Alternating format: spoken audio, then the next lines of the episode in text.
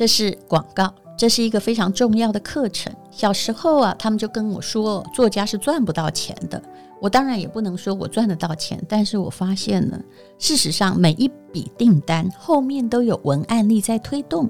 如果你自己的任何的短文都写不好，那么你的人生也抓不到重点，你的确赚不到钱。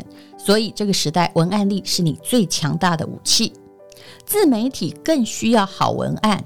有时候你会觉得，诶，为什么人家只写几句，那么多个赞，他也不是明星，可是我讲什么写什么，写再多都没有人想要看？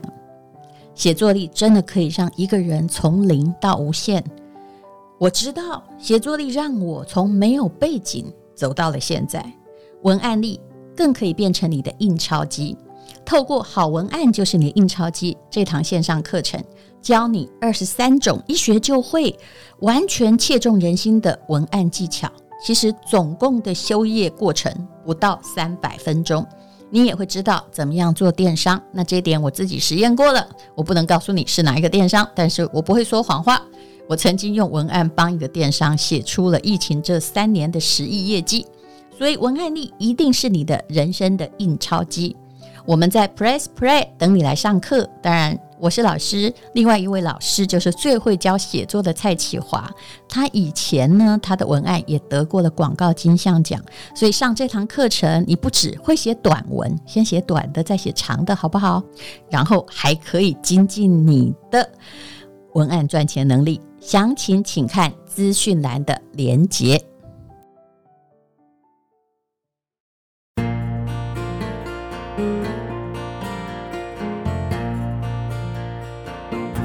是美好的一天。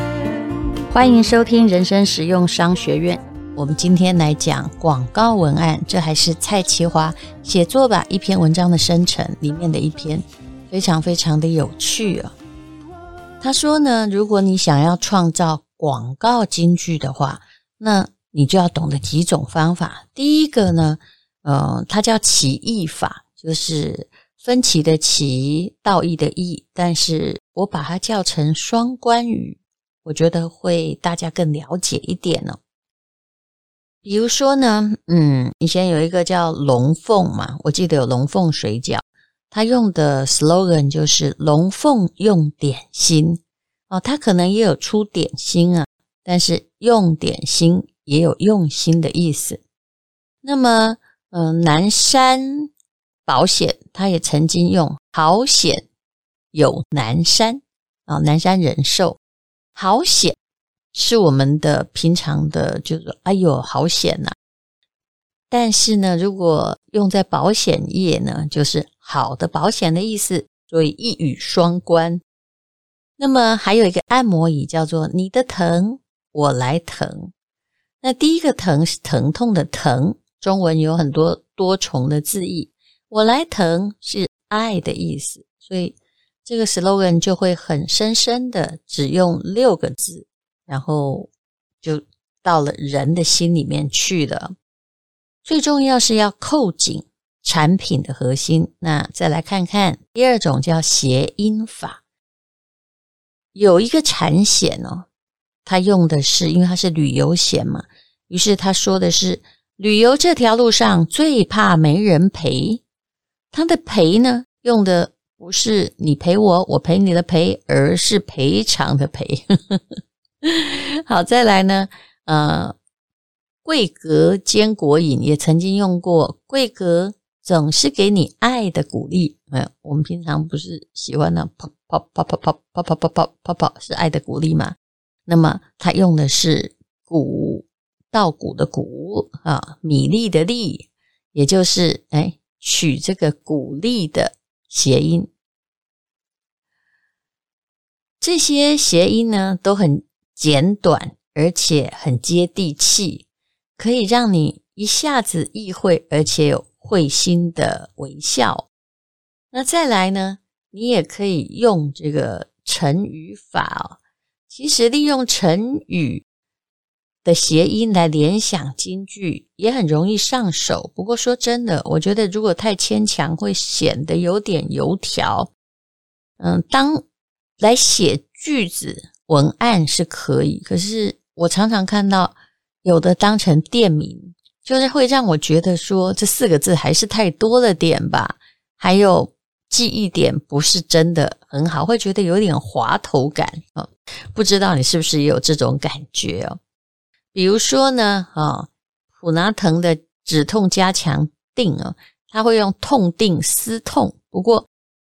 虽然用的是成语，可是它是用止痛定啊，要定的定来撕毁的撕，撕毁痛苦，所以这是用的相当好的成语。不过说真的，如果这名字叫做痛定思痛，你就会觉得还是有点冗长一点。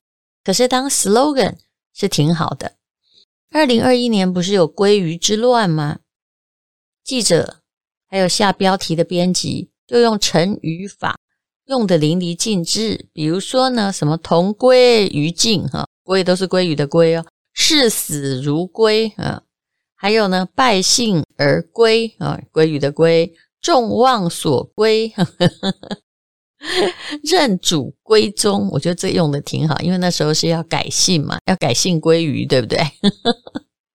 殊途同归，好，那么比如说头发的产品也很好。用可以变成无法无天，就是法是头发的法哦，哦，然后或者是呃叫做立法院啊，法也是头发的法，就是店名可以叫成这样，这还蛮有趣的。但是我还是觉得店名真的不要超过三个字会比较好哦。我们再来看一下哦，就是还有一些可以用的方式哦。比如说，呃，洗衣店呢、那你如果要真的要做洗衣服的广告，你可以用“喜出望外”。那个“喜”不是喜欢的“喜”哦，把它改成洗衣服的“洗”，或者是你也可以用“尽如人意”。这个“尽”呢，本来是无尽的意思，但是你可以把它呢变成干净的“净”，就“尽如人意”变成洗衣的产品。成语谐音来写文案哦，学生是比较容易上手的，而且也会很积极的动脑投入课堂。那先让大家有成就感，那人们对于创作这件事情就显得更感兴趣了。还有一些语法哦是很有趣的，比如说对比法，看看富邦人寿曾经用过的案子。有你就没有偏乡，这个是在应征什么？我不知道哈，不过他应该就是在征人的吧。还有 3M 的便利贴，他会用这样的文案：你忘记的，我帮你记得。还有一零四人力银行用过，我们始终不满意，才能让你一直满意。写这个文案挺高干的，也就是他要先帮你挑人嘛，才能让去那边征求贤才的公司觉得满意，而不是一股脑就丢给你。所以这文案中有很多很多的意思哦。那下来呢，可能呢还有别的方法哦，比如说，哎，来看这个好了，诗词的押韵呢，通常不会用同一个字。可是广告标语，如果你可以押韵，人家就会更记得。比如黑松沙士很久以前曾经用“不放手，直到梦想到手”。当然，他的影片可能还配合着，就是人跟人之间好像是在攀岩吧。嗯，还有呢，呃。虾皮脱单情人节，这用得很好。今天下单，明天脱单呵，呵呵，情人节的用语哦。还有全联品牌想的那个形象用过，不为五斗米折腰，让全联为你撑腰。还有 IKEA 的系统衣柜用过，人要衣装，柜要够装。还有家庭暴力暨性侵害防治中心也用过，你的鸡婆逗点她的新生活，这个用得很好，非常贴切哦。还有这个全联也曾经打过很直白的广告，叫“与其怕花钱，不如逛全联”。就我没有觉得说，嘿，怕花钱去全联就一定是会花钱嘛，对不对？但是无论如何，就是因为它很浅白，那你一定啊会记得。还有人还用英文哦来做谐音字，比如说可口美的番茄酱曾经用 tomato 给你 tomorrow，还有永庆房屋的品牌主张。到现在还在用，先诚实再成交，它压的就是中间这个“诚”字，虽然是不同的“诚”呢。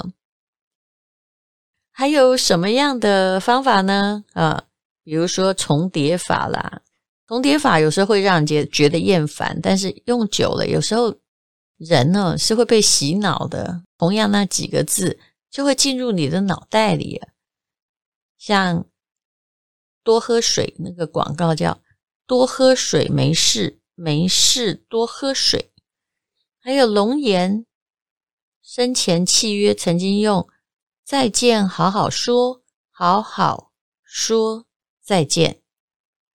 我的美丽日记曾经用过“女孩的青春有限，青春的女孩无限”。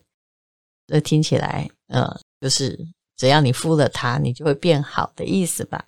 那更不用讲，从多年以来就做的很好的标题叫“一家烤肉万家香”，听说也是因为这个标语哦，让整个中秋节变成了烤肉节。还有樱花热水器用过，樱花开了，热水就来了。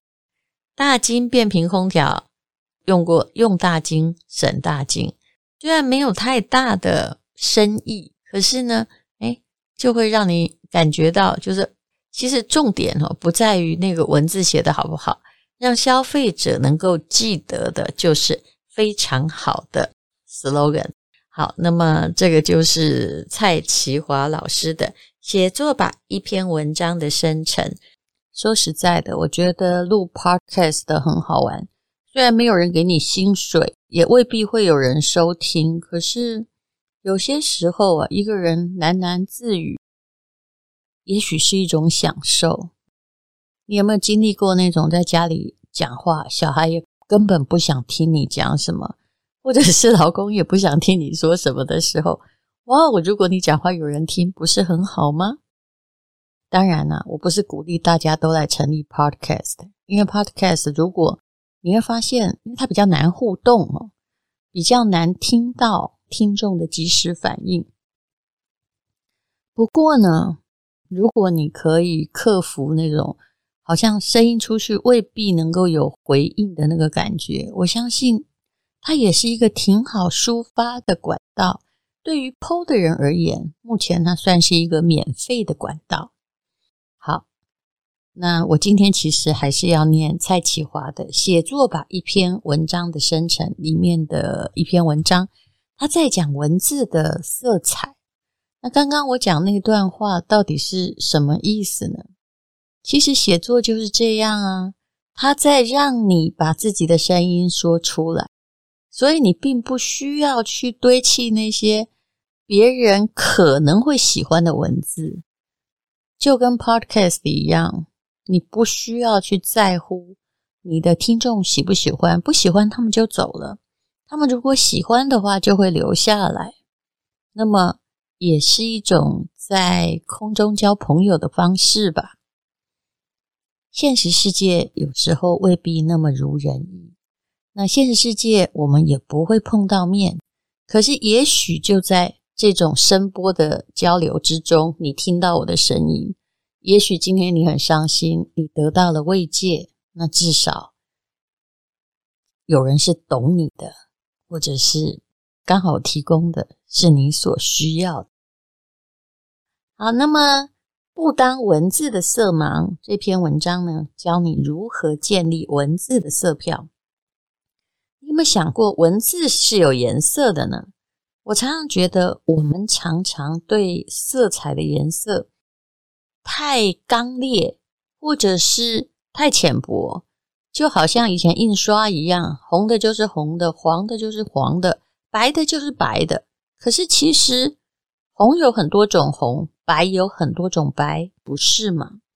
你可以去定期记录，去用形容词去找出自己的色票。怎么说呢？看看这个句子，他穿着铁轨锈蚀色泽的外套立在门口，他头发的颜色好像暴雨前的乱云。我已经认不出。那是我二十年未见的父亲。这是蔡其华写作班学生的文字，他用新颖的意象来描摹颜色，文字效果很惊人。铁轨锈蚀的色泽替换掉缺乏想象力的很单纯的咖啡色，而且呢，也可以写出一件。可能已经经历过很多风吹雨打的外套，就像穿着这个外套的人一样，他可能历尽沧桑。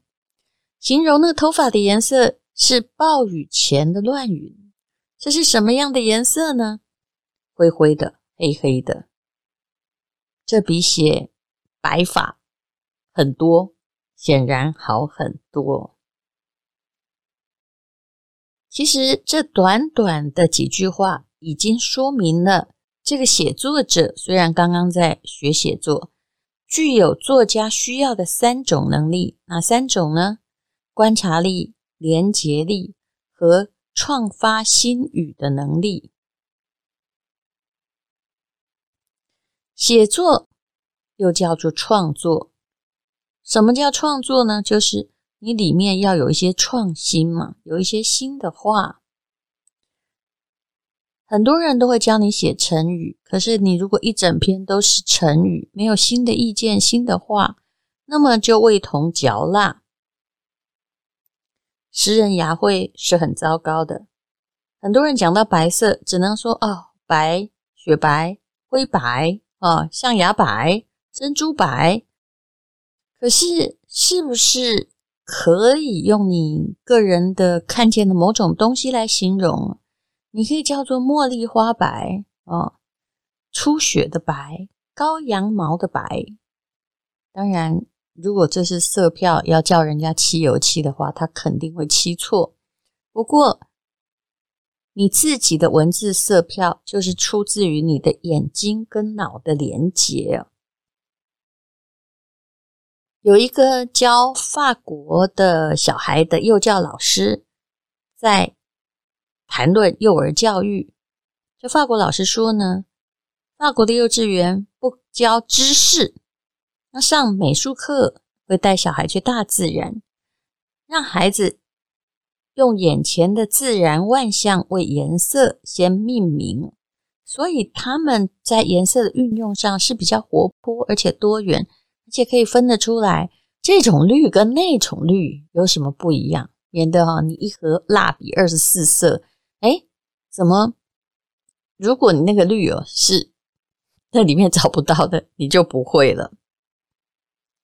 西方呢，教出来的孩子对颜色比较敏感，他会知道这种红跟那种红不一样。你看看这些名牌吧。比如说，爱马仕的招牌那些艳橘色，其实差一点就差很多哦。还有，呃，伯爵表的某种蓝色，还有 Tiffany 的 Tiffany 蓝，现在你都知道那是什么。而这个蒂芬尼的蓝，事实上是来自于自然界知更鸟蛋壳的颜色。Tiffany 每一年都会请专门研发色彩的权威机构，也就是出色票的那个 P 开头的机构，去调制独家的颜色，而且还注册商标呢。除非 Tiffany 授权，否则其他公司不能够说这是 Tiffany 蓝。我说真的，我们很蛮常用的就是了。我觉得，嗯，因为颜色是这个样子哦。差一点点也不是那个颜色，嗯，好，那怎么样去建立个人的色票呢？第一是建立观察的习惯，第二是寻找色彩连结的品相，第三是定期记录个人的色票。你可以到附近的花店或植物园去看看，都一样是白色的花，铃兰的白，还有绣球花的白、山茶花的白、茉莉花的白、白玫瑰的白，其实是不一样的。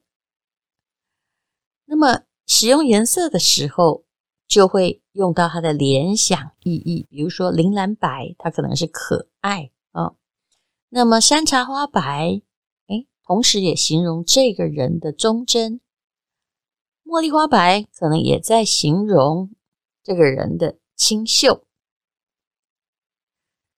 所有的颜色都可以有不同的形容，还有不同的意思。